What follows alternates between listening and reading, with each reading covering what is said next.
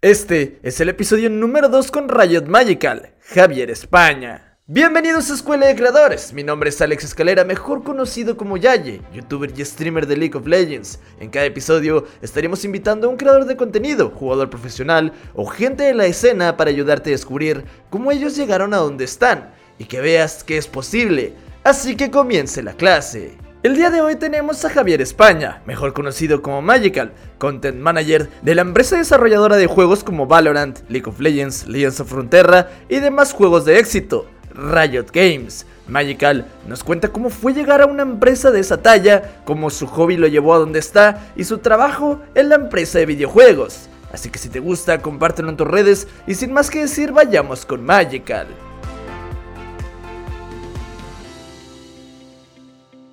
¿Qué onda gente? ¿Cómo están? Bienvenidos de regreso a su podcast favorito, su podcast Escuela de Creadores. Pero el día de hoy estamos aquí con Riot Magical. ¿Cómo estás el día de hoy?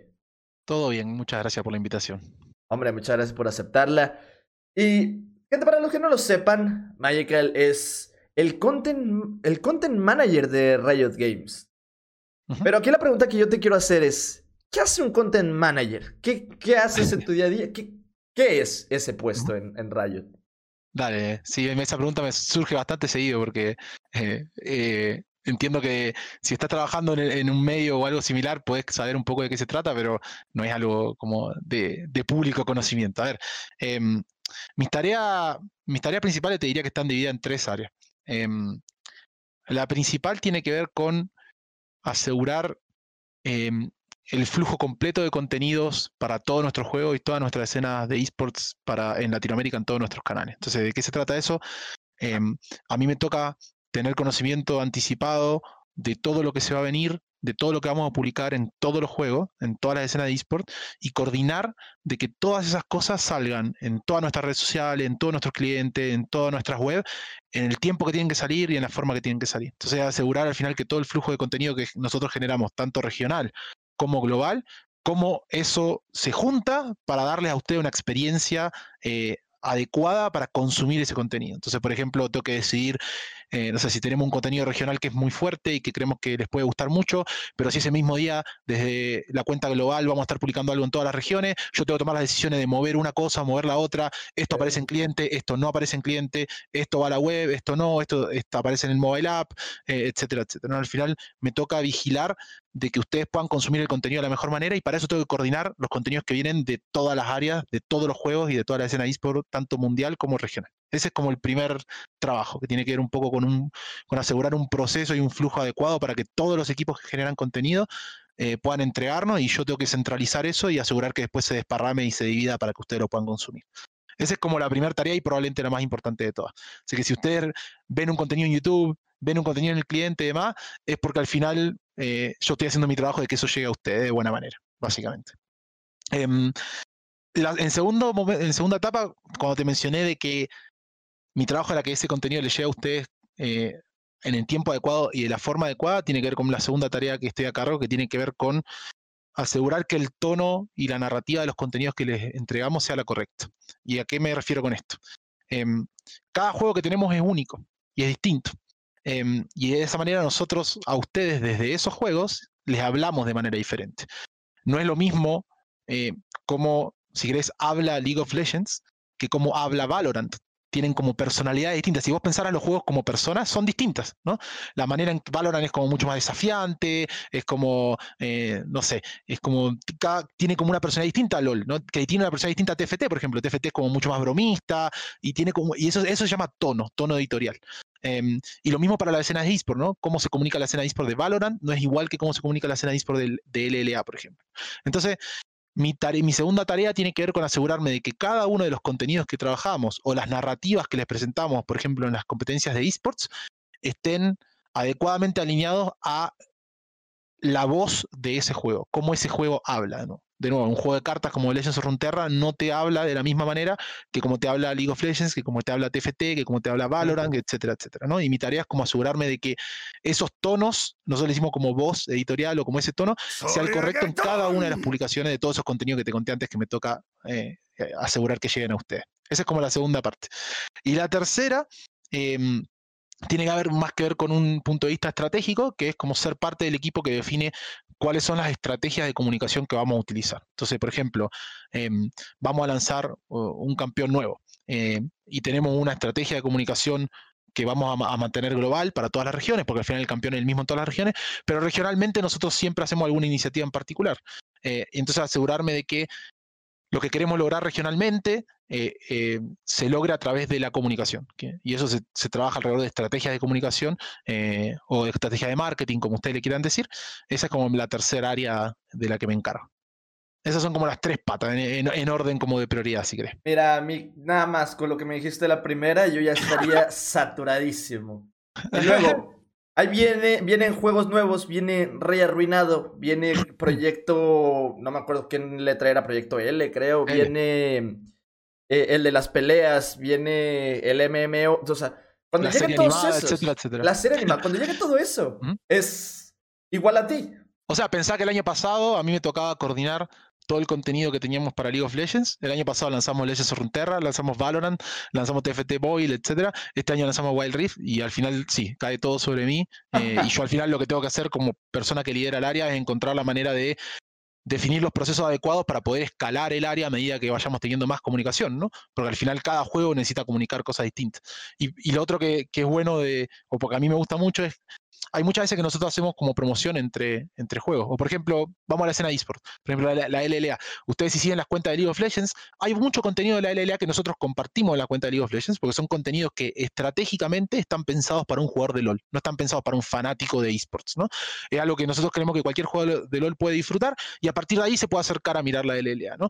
Y para poder coordinar qué contenidos vamos a compartir en las cuentas de LOL, de LLA, yo tengo que saber todo lo que va a publicar la LLA, todo lo que va a publicar LOL, cuál es la prioridad de cada uno de los productos que nosotros le llamamos internamente, cuál es la prioridad de, LOL, cuál es la prioridad de la LLA, y poder definir cuáles son los mejores momentos para compartir cosas y cuáles no. Entonces, por ejemplo, para League of Legends, algo que es muy importante, como ustedes sabrán, es el actualizando por ejemplo, un contenido súper importante. Si la LLA tiene un, contenido importante el mismo día que el actualizando, a mí me toca, yo levanto la mano y digo, hey, chicos, cuidado, mejor el contenido le damos, vámonos al jueves, para que podamos darle el destaque que ustedes como eSport necesitan para tener éxito en lo que están haciendo. Por ejemplo, ese es un ejemplo de cientos. Ahora con Wild Rift y League of Legends también se comparten cosas, a veces con Legends of Runeterra, eh, etcétera, etcétera, ¿no? Entonces, al final es como coordinar todo, es como una telaraña gigante de cosas y a mí me toca como ordenarla. No sé, caray, o sea, y luego te digo, hoy acaba de salir un, nuevo campeón y para mí es como tengo que reagendar cosas, tengo que mover varias cosas, cancelar, levantarme más temprano, porque, bueno, de hecho, me agarran de sorpresa, o sea, pues no te voy a decir a ti, ¿verdad? Pero, por ejemplo, los posts de Riot mm, siempre llegan de sorpresa, nunca me llegan avisando, ni con días antes para prepararme, no, no, no, tiene, que ser sorpresa. Me acuerdo muy bien una vez, hubo una vez que, cuando salió el mapa, ah, ¿tú conoces el lore de League of Legends? Sí, no soy experto, pero sí lo conozco bueno, antes no había mapa oficial, llegó a salir, pero cuando salió yo estaba en, vacaciones en la playa. Ya no disfruté mis últimos días en la playa. yo, ya quería, yo ya quería regresar a trabajar. El trabajo del creador de contenido, está muy bien. Pero parte, parte bonita de, de todo el mundo de League of Legends y de, lo que se armó en general, ¿no? Alrededor de Riot, tiene que ver con esas sorpresas, ¿no? Al final, cuando vos te sorprendes, cuando sale un campeón nuevo, te genera una emoción, se te pone la piel de gallina y todo, y eso lo perdés si sabes con anticipación. Eso es algo malo de mi trabajo, por ejemplo. Yo sé meses antes lo que va a salir. Eh, y entonces como que pierdo ese momento del fan eh, cuando lo veo en vivo junto con todos ustedes. Lo veo yo solo en, en, mi PC o en la reunión como dos meses antes que salga, como veo las versiones previas, por ejemplo, para un video como los de Storyboard, la versión animada, entonces cuando ya ve el video final, como que ya viviste todo el proceso desde arranque, entonces como que no tiene esa misma sorpresa que tienen ustedes, y a veces eso a mí me pone celoso, porque como jugador me encanta sorprenderme con esas cosas, ¿no? Y, como por, la naturaleza de mi trabajo me lo pierdo, porque yo tengo que ver todos los contenidos que salen para justamente coordinarlo de la manera adecuada. Así que sí, es, un, es como una de las partes malas, ¿no? Sí, sí, te comprendo. Por ejemplo, a uno del Lore también em, le revelaron el juego del Rey Arruinado. Y yo sí fue como que, oye, ¿por qué no me lo revelaron a mí? Lo, lo pensé bien y. No, no, no, qué bueno que no, oye, porque si no, imagínate, yo ya voy a saber. No disfrutaría el juego. Pero, qué padre. O sea, también, también siento que está padre porque en tu cabeza en estos momentos ya hay información que nadie más sabe.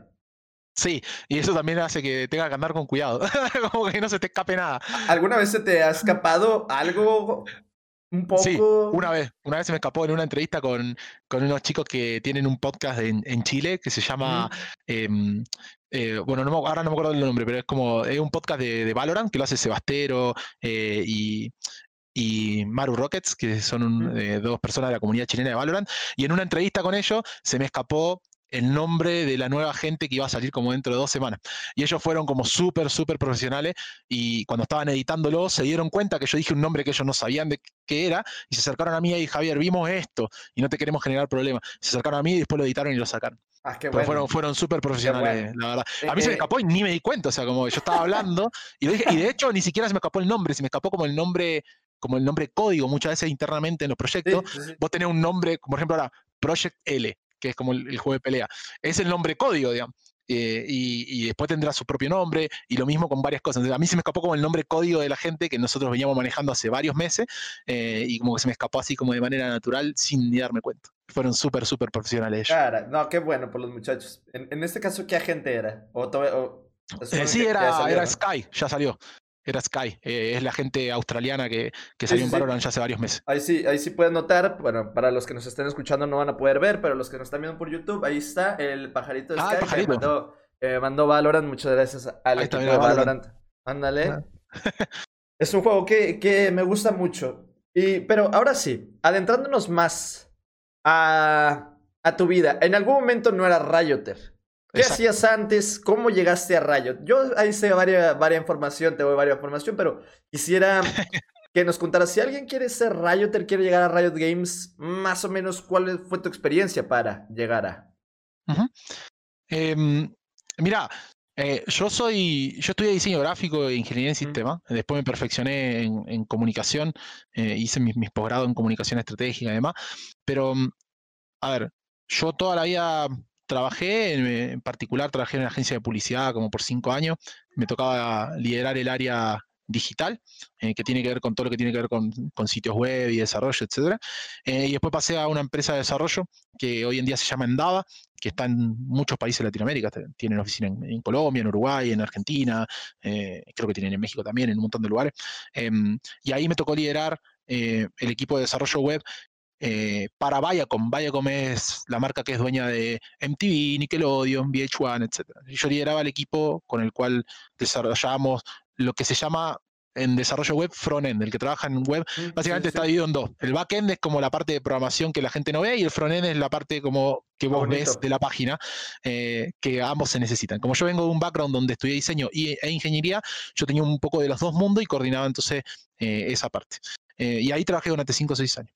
Pasa que en paralelo, por mi pasión por los videojuegos, em, yo tenía un sitio web, como un blog, si querés, donde escribía sobre videojuegos, sobre juego de rol, juego de mesa, que son las cosas que me encantan. Exactamente, esa página llamada Coliseo, y ahí escribía porque me servía a mí como para escribir de lo que me gustaba, era como un, como si quería un escape, ¿no? Tenía mi trabajo de oficina de 9 a 6 todos los días y, escribía los fines de semana y demás. Ahí empecé a escribir sobre, sobre el LOL competitivo porque me gustaba, eh, empecé a hacer torneos, eh, tanto de juego de cartas, en ese momento, por ejemplo, un juego de cartas llamado Leyenda de Cinco Anillos, y aparte empecé a hacer juego, eh, torneos de League of Legends. Esos torneos de League of Legends, estamos hablando de 2012, 2013, algo así. Eh, me apoyaba con algunos premios en RP, porque yo me acerqué a ellos a, comentarle, y en esos torneos empezaron a jugar equipos grandes, en ese momento equipos como Furious, como Isurus, como PEX, eh, en ese momento eh, no sé, Royal Paladin, Renegades of Hell eran equipos de Chile que ahora no existen más. Empezaron a jugar esos equipos porque los, torneos servían, les gustaba la exposición, etc. Pasaron un par de años de organizar estas cosas y em, yo seguía con mi trabajo normal, se me acercó eh, que es un chico que, que, que, está metido en la escena League of Legends probablemente lo conoce, que tenía un equipo y que quería como representar a la página, estaban buscando como eh, tener como una escuadra oficial, ¿no? Era un grupo de amigos, eh, ese grupo de amigos el que conoce la escena competitiva de League of Legends, a Mini Bestia lo va a conocer. En ese momento, Shaimen era el tirador, que después se cambió el nombre y es Fix, fue al mundial con KLG un par de veces, etcétera. Ellos jugaron todo en, el equipo de Coliseo. y en ese momento se llamó Coliseo Dragons y yo dije, ok, ¿por qué no? Probemos, ¿no? Entonces yo me, al final fui dueño del equipo, lo fundé, diseñé el logo, diseñé la marca, me dediqué, a los sponsors y, Mini eh, se ocupaba de la parte deportiva. Entonces ahí tuve un equipo de League of Legends en paralelo a, eh, a mi trabajo de todos los días para MTV en particular. Y a partir de este trabajo como manager y dueño de equipo, Riot me conoció en otro perfil. ¿no? Y, en el 2014, en la parada competitiva de Argentina, em, me acuerdo que uno de, los, de, las personas que trabajaba en Riot en ese momento se llama Leo Ibáñez, que dirigía la parte de esports. Él es de Rosario, yo también vivía en Rosario, en Argentina. Y él fue a visitar al padre y almorzamos un día eh, ahí, como yo nos juntamos a almorzar como para charlar y demás. Y, y nada, él me preguntó qué hacía yo en mi trabajo, porque él me conocía como dueño de equipo, pero no sabía qué hacía. Yo le conté, ¿no? Que coordinaba un equipo, este equipo era para, eh, para desarrollo digital, web, todo lo que tenía que ver con redes sociales, con páginas, etc. Eh, y obviamente él conocía mi trabajo en Coliseo, donde yo escribía sobre eSport, tenía un equipo, organizaba torneos, etc. Y llegó a un punto donde él, eh, que lideraba la escena de eSport acá en Latinoamérica, necesitaba una persona que se haga cargo de la comunicación que sepa coordinar equipos de trabajo y que conozca de la escena de eSport local y él creyó que yo era una persona que cumplía todas esas eh, características y él me llamó a trabajar en Riot. Yo nunca busqué trabajo en Riot. Yo jamás pensé trabajar en la industria del videojuego en mi vida. Yo jugaba videojuegos, sigo jugando al día de hoy, me encantan, eh, son parte de mi vida, eh, pero jamás había, me había propuesto trabajar en la escena, en la industria de los videojuegos. Leo se acercó, me acuerdo que terminamos de almorzar, yo fui a mi oficina y él y nos separamos la puerta de mi oficina, porque yo tenía que volver a trabajar, era un día laboral. Y me acuerdo que Leo hace como 15 metros, se da vuelta y me dice, hey Javi, ¿y, no te gustaría trabajar en Riot? Yo me quedé así como, ¿qué carajo me está diciendo este tipo? Eh, como que ni se me había pasado por la cabeza. Eh, y nada, después se contactó y en Riot el que sabe, el que conoce o me ha escuchado a veces, el proceso de entrevistas es como bien largo, fue como un año, como 13, 14 entrevistas. Y, y de ahí decidieron contratarme y me ofrecieron trabajo en ese momento en la oficina que estaba abriendo en Chile. Y, nada, charlé con mi señora, lo vimos y, decidimos eh, aventurarnos eh, en este mundo que nos llevó a Chile y ahora estamos en México. Ese es como el resumen más corto que te puedo hacer contándote todo. Fue, un gran resumen, fue un gran resumen. En, ese proceso de un año de, de, tu entrevista, ¿te entraron algunas dudas? ¿Te entró un... de... ¿Y si... Y, entraré a Rayo? ¿Sí me gustaría trabajar en Rayo? Porque muchas veces pasa. a mí cuando, cuando ya empecé a ver que subían mis números y que ya hay cierta, pues, cierta responsabilidad, uno, uno comienza a ver y, vale la pena, digo, porque, por, por, ejemplo, días editando es que ahorita podría estar viendo la tele. Sí, claro. O sea, sí, o cuando entré, a, como entré a Infinity de, de creador de contenido, pues también subieron las responsabilidades. Y cuando me estaban haciendo todo de que para poder entrar, era de que me entraban mis dudas de, de quiero entrar a Infinity de verdad. ¿A ti te pasó algo así por el estilo o no? Eh, por ahí las dudas fueron un poco más porque había un cambio de vida. Em, yo mm. vivía en Argentina, en ese momento era padre de dos hijos, hoy soy padre de tres, y mm, ellos tenían, no sé, tres y dos años, una cosa así, y era como mudarnos a Chile, ¿no? Y la decisión más difícil y la que conversamos mucho con mi señora fue alrededor de, eh, no tanto del trabajo, si me gustaba o no me gustaba, porque sí era algo que me gustaba, que me apasionaba, etcétera, sino era mucho más alrededor de Em, si queremos hacer ese cambio de vida, ¿no? Porque al final cuando uno se muda de país con sus hijos, al final le está negando, no sé, los primos, los abuelos, la mitad, uno mismo deja a sus amigos de toda la vida, sus costumbres, ¿no? Al final decidimos con mi señora aventurarnos en eso y, ha sido y ha sido muy entretenido, hemos aprendido mucho, se extraña mucho también, hay días donde, donde uno quiere dejar todo y volverse a su país, eso pasa, em, y cualquier persona que viva en el exterior seguro que puede eh, sentirse identificado con eso. Hay días donde no importa con bien esté, eh, querés dejar todo y volverte a tu país, sobre todo cuando por ahí pasan cosas con, tu, con tus amigos, tu familia y vos no estás ahí, ¿no? Y a mí me pasó estar en Chile y que, que mi abuelo fallezca y no, no, poder ir al velorio, ¿no? Y esa parte son difíciles, pero es parte de lo que uno decide eh, por ahí dejar de lado cuando toma esta decisión de vida. Creo que esa fue la parte como más difícil, si querés. Y hasta el día de hoy, permanentemente uno a veces se pregunta, a veces tiene malos días y esas cosas vuelven a la cabeza. Como en cualquier trabajo. ¿Cómo lo manejas? ¿Cómo, lo manejas? y es difícil. Em, al final lo manejo porque tengo el apoyo de mi señora, que, es una roca. Si no fuera por ella, esta familia no sé dónde estaría.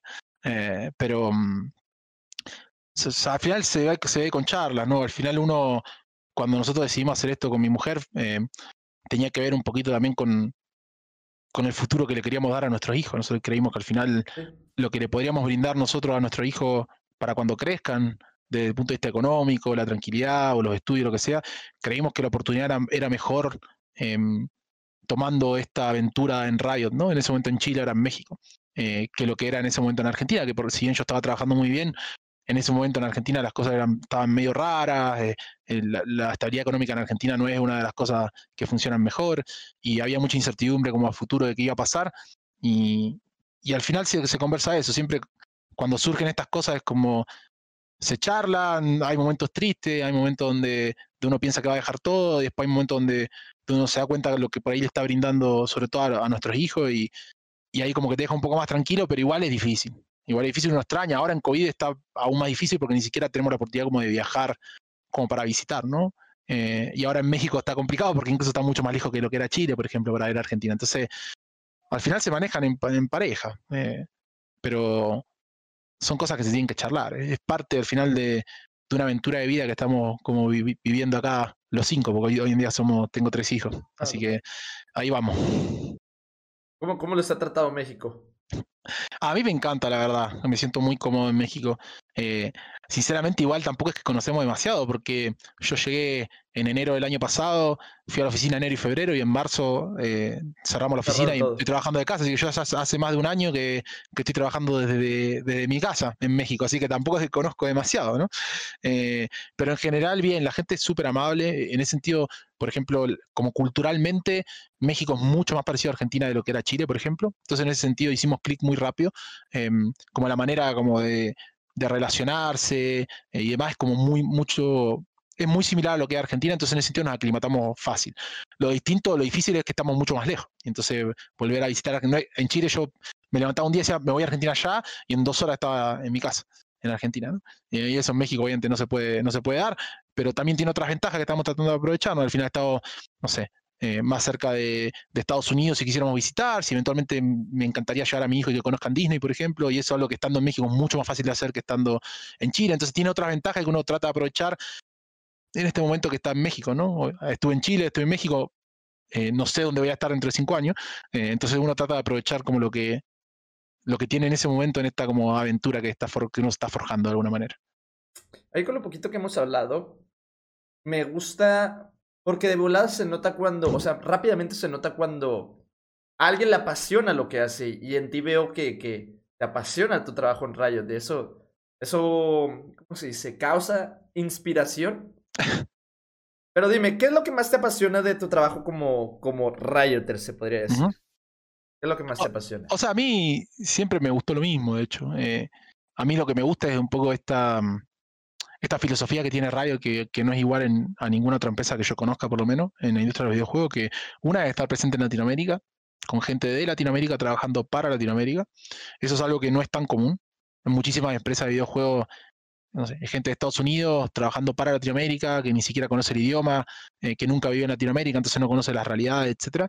Creo que eso es muy bonito de parte de Riot. Hay alguna otra empresa que lo están haciendo, pero en general es algo que Riot fue el primero que lo hizo. Eh, y, y creo que parte de, nosotros poder entregarles lo mejor a ustedes es estar en su lugar, ¿no? El entender, y siempre pongo el mismo ejemplo, porque me hace gracia, pero es verdad. O sea, es muy difícil que una persona de Estados Unidos, de Europa, entienda que, hay lugares en Latinoamérica que cuando llueve mucho se corta la luz y se corta internet y se acabó, digamos.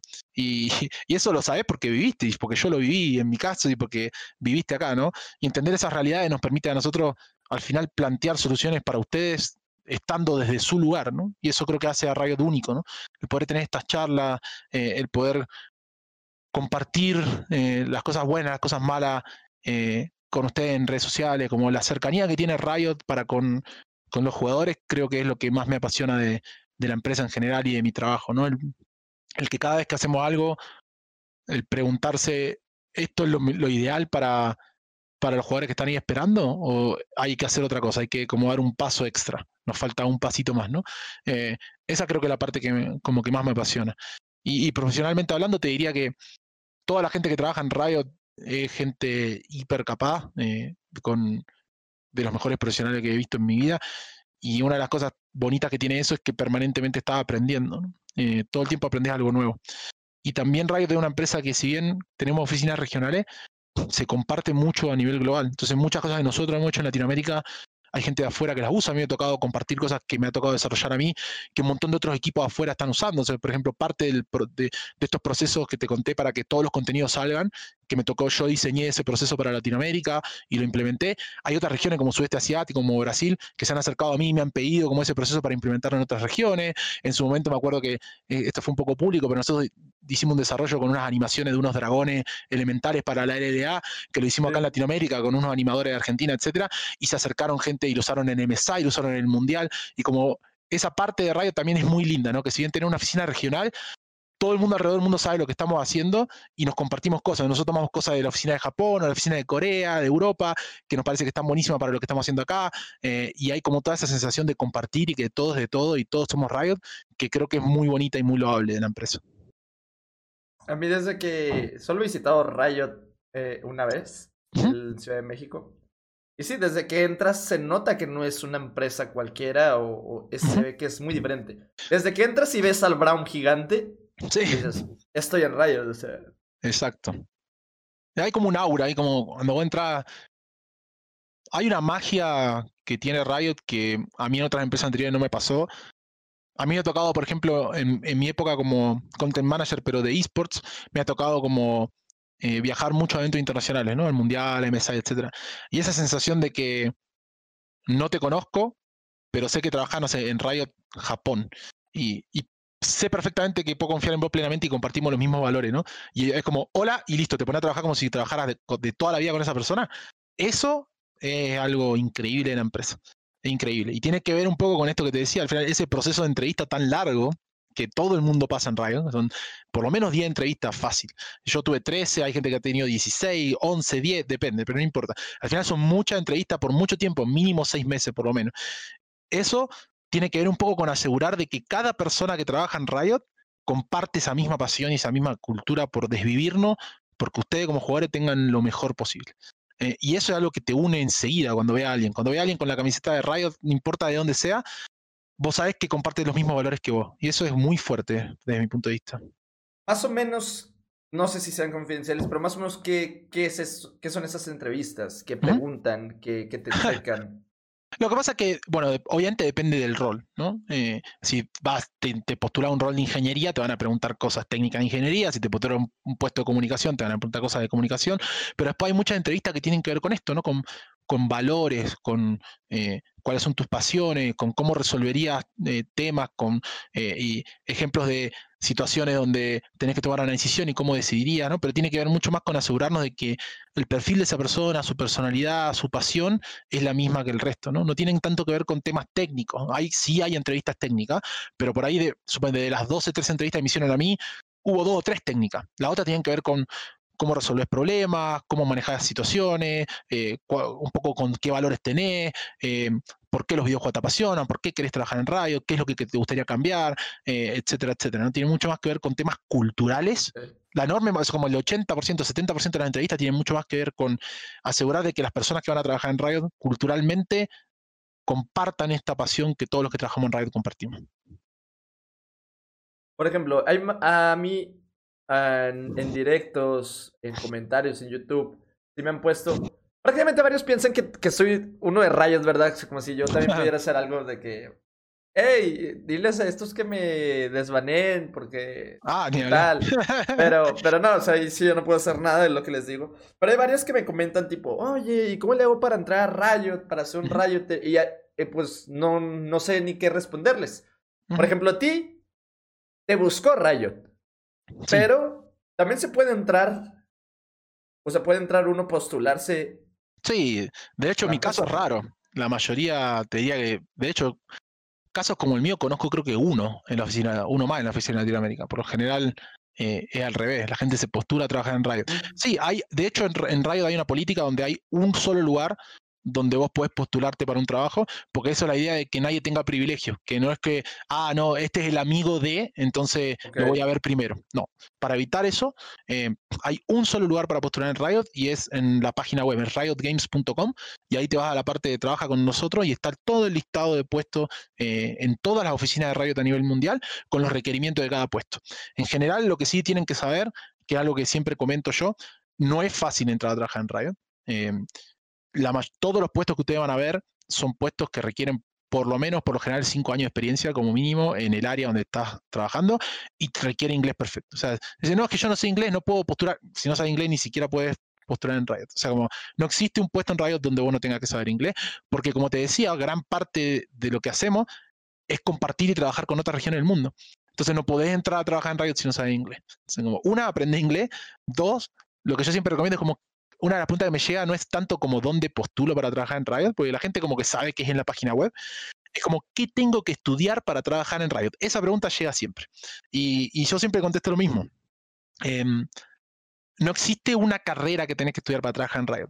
En la oficina de Latinoamérica tenemos gente de marketing, de diseñadores, programadores, abogados, contadores, eh, de todo. Gente que ha estudiado letras, filosofía, como cosas que no te imaginas. Em, en realidad, lo importante cuando vos elegís qué estudiar es que estudies algo que te apasione, que vos te veas trabajando toda tu vida en eso. Y si eso que estudiaste te apasiona y te apasionan los videojuegos, esos dos mundos se van a juntar eventualmente. Y es lo que me pasó a mí. Yo estudié algo que me apasionaba, algo que me gustaba, y en paralelo me encantaban los videojuegos, y eso hacía que yo haga cosas de videojuegos o que sean parte de mi vida. Para, para mí los videojuegos yo te puedo como recordar momentos muy felices de mi vida cuando nacieron mi hijo, cuando me casé, etcétera, y después me puedo recordar momentos donde terminé juegos que, me, que disfruté con mi amigo algo, ¿no? Em, y mm, al final cuando vos estudias algo que te apasiona, eso se refleja en la manera en que lo haces. Y eso hay una manera genuina y, siempre yendo como más. Y si además te encantan los videojuegos, esos mundos al final se juntan. Entonces, no es que hay que estudiar algo para trabajar en radio. Tenés que estudiar algo que te encante y si además te encantan los videojuegos, eventualmente esos mundos eh, eh, ojalá se puedan cruzar. A mí lo que me pasó es que yo no sabía qué estudiar. Yo no sabía qué estudiar. Terminé por elegir ingeniería industrial. Eh, y traigo buen nivel, traía buen nivel este de académico pero no me gustaba. Y yo me quería dedicar a la creación de contenido. Digo, este, yo hablo mucho, sé entretener y me gustan los videojuegos. Dije, si las junto, pues es la creación de contenido. Lo que pasa es que yo estudié ingeniería y, y o sea, y los, los llevo los dos en paralelo. De hecho, sigo haciendo, este, ya estoy en mi último semestre de carrera. Los llevo los dos en paralelo. Sé que me voy a dedicar a la creación de contenido y demás cosas, pero la otra está porque mis papás me dijeron casi como, saca el título, o sea, lleva el título, pero me ha servido bastante hasta eso. La carrera de ingeniería industrial, la creación de contenido aplicada, es muy buena. Mira, en mi caso particular, por ejemplo, yo empecé estudiando ingeniería en sistema, que es como programación y lo que sea. Y a, mitad de la carrera me di cuenta que como que no me apasionaba completamente, eh, como que me faltaba algo, ¿no? A mí me gustaba mucho el tema de el tema web, el tema digital, de redes sociales, etcétera. Y entonces decidí moverme y estudiar diseño. Entonces yo dejé la carrera de ingeniería de sistema como por la mitad, que es como analista, eh, que es como el título intermedio, em, y me pasé a estudiar diseño gráfico. Y al final yo junté los dos mundos, ¿no? Junté el mundo de la ingeniería con el diseño, y entonces siempre trabajé como un vínculo entre las dos, las dos partes. Esto pasa mucho, el que, el que sea ingeniero esté mirando este, este, este video, el que sea diseñador, le va a pasar mucho que, que esto... El ingeniero puede hacer algo increíble que funciona espectacular, pero se ve tan horrible que no se lo vende a nadie. Y el diseñador puede hacer algo que se ve espectacular, pero anda tan horrible que no se lo vende a nadie. Entonces se necesitan entre ambos. ¿no? ese, mundo, esa como pelea existe en todos lados. Entonces yo, como había estudiado las dos carreras, era como un vínculo entre ambas partes. Y siempre trabajé en esa área, como en el área digital, coordinando estos equipos combinados de diseñadores y programadores. Pero hasta el día de hoy, lo que yo estudié en programación, si bien no me titulé en, ingeniería de sistema, me terminé titulando en diseñador gráfico y después hice mi posgrado en comunicación, todo lo que yo aprendí al final cualquier cosa que aprendí en una carrera siempre te sirve para algo en la vida, ¿no? Al día de hoy, para los procesos que diseñé para publicar contenido, hay temas que me toca revisar como de performance, de estadística, obviamente todo lo que aprendí de, álgebra, de matemática me sirve un montón. Eh, no, jamás lo deja de, usar. Al final, creo que hay muy pocas personas que, que encuentran como la carrera perfecta de entrada. Eso al final pasa, pero no son todos. Y está bien equivocarse. Lo importante es que cada una de esas experiencias que tenés te hagan crecer como persona y que no las descartes. Que no diga, no, yo ya no estudio esto, así que no lo voy a usar más en mi vida. Eso no es así. Eh, al final todo lo que uno va aprendiendo le sirve para formarse como persona y como profesional y eventualmente siempre vas a encontrar una manera en la cual esos aprendizajes te ayudan para lo que estás haciendo. Ahora, preguntas obligadas para ir terminando. Preguntas obligadas que siempre les hago. Aquí te puedes eh, este, explayar en lo, en lo, que tú quieras. eh, si tuvieras una máquina del tiempo, ahorita mismo para viajar al pasado y poder cambiar algo o darte algún consejo, ¿qué harías o lo harías?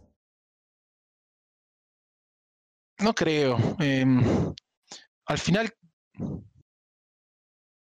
como el, camino que uno va construyendo creo que es parte de, ¿no? De, de, lo que uno lo disfruta. Si uno cambiara las cosas porque sabe el resultado, creo que perdería como ese gustito de, de aprender en el camino. a, mí parte de lo que me gusta es como, como sorprendente y a, veces me voy a, a veces me equivoqué, eh, a veces me salieron las cosas bien, pero en todas esas veces me aseguré de aprender. Eh, y eso no lo hablo solo respecto al trabajo, sino respecto a todo. Eh, así que te diría que, que probablemente no, no, cambiaría nada. Como que creo que el camino que, que, fui construyendo con mi señor y con mi familia en particular ha sido, ha sido difícil en momentos, ha sido más fácil en otros, pero al final ha sido un camino que por lo menos me, permite hoy eh, estar feliz con lo, donde estoy. Wow, me, me, gustó la respuesta. ¿eh? No me han dado una respuesta así, aquí me gustó. Ahora, ¿qué tres enseñanzas de vida le darías a la gente que nos está? Tres enseñanzas. A ver. Em,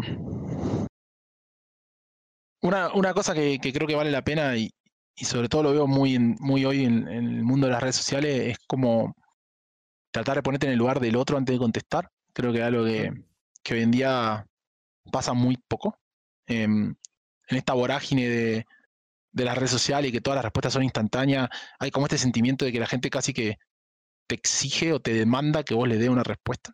Em, y creo que esa es un, es una manera muy inadecuada de tratar de conseguir lo que estás logrando, digamos. Eh, y, también el, poder entender que las cosas que uno dice pueden lastimar a otro, ¿no? A mí que me toca desde el lado como de figura pública, eh, hay que entender que, hay cosas que quizá yo puedo bromear con un amigo de toda la vida en privado, pero hay cosas que públicamente uno no puede bromear porque hay gente que, que es algo que le puede tocar una fibra y que uno sin intención puede lastimar a gente, ¿no? Y creo que el ponerse siempre en el lugar de, otros antes de, abrir la boca, o en este caso empezar a escribir en el teclado, creo que, es algo que tenemos que aprender un poco más, como el tener empatía para con el otro, em, creo que, vale la pena. Otra, al final, creo que mantenerte fiel a tus pasiones, a mí es algo que, jamás me voy a cansar de, decir. Em, el que me sigue a mí en redes sociales sabe que yo soy fanático del Counter-Strike, soy fanático de los esports, me encanta jugar un montón de juegos y, creo que es una de las cosas tan lindas de Riot, como nadie, nadie te dice cuando llega a Riot que ah, ahora solamente puedes hablar de los juegos de Riot y nada más, y como no, somos todos gamers y hay gente que juega consola, le encanta eh, lo que sea, ¿no? A mí, me encanta jugar juegos con, no sé, mucha historia, ahora el que me sigue sabe que, no sé, que había jugado eh, lo que vos quieras, el Cyberpunk, después que me jugué el, de Star Wars, antes me había jugado el Death Stranding, ahora estoy jugando el Red Dead Redemption 2, como que al final me encantan esos juegos, me encantan también el Valorant, me encanta LOL. Eh, juego mucho más Valorant que LOL últimamente, porque siempre fui más de los shooters. Toda la vida jugué Counter-Strike desde el 1.5 en Argentina, en los ciber, eh, hasta cuando trabajé en Cibercafé. Me, mis amigos venían al Cibercafé y cerrábamos el ciber. Esa parte era muy graciosa. Me tocaba este, que no me escuche el dueño del ciber en ese momento. Nada, el dueño del ciber me decía: Mira, si todas las computadoras están, están llenas en el ciber, vos haces lo que quieras. Entonces, mis amigos venían al ciber, sea, ¿cuántas computadoras hay? 20. Listo, nosotros pagamos las horas de las 20 a partir de las 9 de la noche hasta las 4 de la mañana y yo cerraba el ciber eh, cerrado y nos quedamos, mis amigos y yo, jugando toda la noche. El dueño contento porque tenía todas las computadoras ocupadas, pero al final para mí era genial porque estaban todos mis amigos en, el ciber, era muy divertido. Como al final ser fiel a tus pasiones, al final si sos fiel a tus pasiones, eh, creo que pasan cosas buenas. Eh, Sí, como que te diría como esas dos, esas dos cosas creo que son bien importantes. Como ponerse en el lugar del otro y ser fiel a tus pasiones, creo que, está bien. Eh, te dejaría, les dejaría como esas dos, como que igual no me gusta mucho como decir como hagan esto, porque no sé, ah. siento que, es un poco pedante como decir, también que soy un poco más viejo, pero, pero igual, al final cada uno tiene que descubrir su propio, su propio camino de alguna manera. Creo que, eso es lo, lo más importante. Coincido mucho con, con lo de las pasiones, digo, si... Hay muchos que, que, que las abandonan, que abandonan sus sueños. Hay muchas circunstancias del por qué, pero yo diría que lo mantengan ahí. Mantengan ahí que es lo que les apasiona y que lo hagan. Es lo que yo diría, es lo que enseñaría, y también lo dijiste. Una, gran respuesta. Y ya para cerrar, para ir cerrando, me causa mucha curiosidad. ¿Por qué Magical? Lo comenté un par de veces. Lo que pasa que, bueno, Magical viene de, de la primera vez que abrí internet en mi vida y creé un correo en ese momento de Hotmail. Se tenía 13, 14 años. Eh, estaba hablando muchos, muchos años atrás. Más de dos décadas atrás.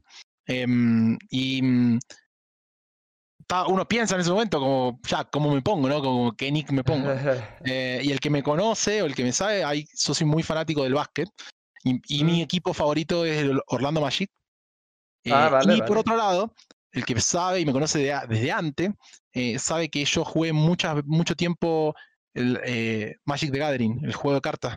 Jugué casi profesional, viajé afuera a jugar, jugué torneos nacionales en Argentina, etcétera, y competí mucho tiempo. Entonces, en ese momento, cuando tenía 13, 14 años, mis dos pasiones eran el básquet y las cartas Magic, entonces de ahí viene Magic del Orlando Magic y Magic de las cartas Magic, y por eso tiene 2G, porque la palabra en inglés tiene una sola. Eh, como mi gran idea a los 13 años es que esta tiene 2G, una por el Orlando Magic y una por las cartas Magic. Entonces ahí está Magical y a partir de ahí nunca lo solté. Claro, es muy bueno, muy buen origen. Me, gusta mucho escuchar también el origen de los, de los nicknames. Es como muy, muy original, todos tienen el suyo. no sé si es original o no, es lo que eh, para mi, persona de 13, 14 años fue original. Pero todavía lo tienes, entonces. Sí, claro, orgulloso. Orgulloso, sí. A mí, por ejemplo, el mío, ahí te lo dejo. Yo no podía decir Ale de pequeño. Yo me llamo Alejandro. Yo no podía decir Ale. Entonces yo decía Yaye. Y mi papá me empezó a decir así porque yo me la pasaba diciendo que me llamaba así. Claro. Y ahora me lo dicen mis hermanos, mis primos y pues ya toda la gente de. Está muy bien. De internet Vale es su nombre. Y ya, ya sí me lo puse en todos los videojuegos y mira, pues ya quedó. Está perfecto. Y pues bueno, muchísimas gracias por, por haber estado. Eh, aprendí, aprendí mucho y, y, y, wow, o sea, no, no, te conocía yo y ahorita te veo y digo, qué gran persona es. Qué gran persona es Magical. Eh, no sé, Pero yo sí tengo una pregunta para vos. Vos me entrevistaste a mí, pero yo tengo una para vos. Ajá. Ah, ¿Cómo? Porque vos sos experto del lore de, de LOL, de Ronter y demás. ¿Y qué pasa con el lore de. De Valorant? Oye, ahí, ahí sí, de que siempre me preguntan también. Eh, estoy en stream jugando Valorant y me dicen, ya, ya, Valorant tiene lore. Y digo, sí lo tiene. Sí hay. Eh, están los campeones, digo, Reinas Mexicana. Eh, bueno, ya no sé los demás. Ahí sí, ahí sí te la debo. Y, sé que está lo de que son los radiantes, la radianita y que el enemigo y, cosas así, pero no lo sé como tal. Ah, ya, no lo sé. De a poquito vamos a ir revelando más. Al final el lore de, de Valorant viene con un ritmo un poquito más lento. Eh, Eso es. Ahí va, ahí va, ya va. Es lo que les digo. El, el, lore de League of Legends, el lore de League of Legends tiene una página entera. y tiene, 10 años al final. Valorant tiene un año de juego. Entonces les digo, miren, cuando haya tantito más, lo hacemos. Pero me acabas de dar una señal de a lo mejor aventarme un adelanto. Rayos, no me estaba sacando lore de, League of Legends estas últimas semanas, entonces yo tenía que andar rascando videos por donde encontraba o, ideas. Y, llegó hasta en mi cabeza pensar, ¿saco uno de Valorant? Y dije, no, no creo que sea buena idea. Ahorita me acabas de dar la luz verde, me acabas de dar la señal. Siempre, siempre la intención es que que es una cosa que a mí me gusta mucho de Valorant es lo que vos decís, que al final los agentes y los mapas son de lugares, efectivamente, Valorant está situado como en nuestro planeta, pero en un futuro. Em, y los agentes, ¿no? De nuevo, reinas de México, raíces de Brasil, yetes de Corea, seiges de China, y así como tenía gente de distintos lugares del mundo. Em, y los mapas también, los mapas, de hecho, cuando entras al juego, el mapa tiene una coordenada, y esa coordenada es un lugar del, del, mundo, ¿no? Cuando vos entras en la pantalla de carga que dice el nombre del mapa y abajo aparece una coordenada. Oh, y ahí tenemos la, latitud, la longitud y como hay un montón de cositas, ¿no? Y, y también el, el, lore de Valorant, si bien no hay una página con todo el lore escrito y demás, siempre les tiramos cositas. Van apareciendo cosas en los mapas, van apareciendo cosas en los diálogos entre los agentes, así que hay que eh, prestar atención y unir los hilos ahí. Sí, lo, lo de por ti hermanita de reina lo dice mucho. Yo que soy main reina, se la pasa diciendo por ti, hermanita. yo de, ¿qué pasó con su hermana? No tengo la menor idea. Pero hay un spoiler, un spoiler que nos puedes hacer, bueno, no spoiler, pero ¿va a venir Lore de Valorant? Sí, sí, la idea de, Valorant es empezar a, contarles un poco más de qué se trata, ¿no? Pero de a poquito. No es que va a salir una página con todo el lore de Valorant, etcétera, sino como queremos un poquito que lo descubran ustedes también. Entonces vamos a ir soltando eh, pequeños guiños, pequeñas pistas, y esperamos que alguno una eso, eso eh, y, empiece a descubrir un poquito, porque evidentemente hay un mundo, ¿no? Eh, si estamos en un mundo de, como se dice, de, un futuro cercano, porque hay, no sé, una reina en los dos equipos, ¿cómo eso es ah. posible? ¿no? Ah. ah, eso hay, que averiguarlo. Ah, ahí lo dejo. Es, esa era la pregunta que yo tenía. En, este caso, League of Legends, lo que nosotros jugamos no es canon, no es historia. De hecho, la grieta del invocador ya la quitaron de las historias. Entonces era de que, entonces el mapa de, de, de Valorant sería. No, si ves Asen está en Venecia, creo que está situado, no me acuerdo. Eh, y así como de cada mapa, este está, en Italia, después hay otros mapas en otros lados, etcétera. ya es, parte, es parte de. Sí, eh, eh, vamos de a poco, primero obviamente recién lanzamos el juego, así que hay que mantenerse tranquilo, pero, pero sí, al final siempre queremos como darle un poco más. Sabemos que hay mucha gente que disfruta como las historias, esas cosas, y sé que sabemos que es parte importante, así que, que ahí, ahí de a poquito les vamos a ir entregando un poquito más. Muchas gracias por, por haber aceptado y te digo, aprendí mucho y espero que les haya servido también a la gente, también de conocerte más a ti. Eh, y pues gracias. A ver si se arma un Magical número 2 en este podcast en algún futuro. No hay problema, ahí juntamos preguntas en los comentarios que te hayan faltado y, y, nos juntamos en otro momento a, a resolverlas, si te parece. Y pues nada, gente, espero les haya gustado y nos vemos hasta el próximo podcast.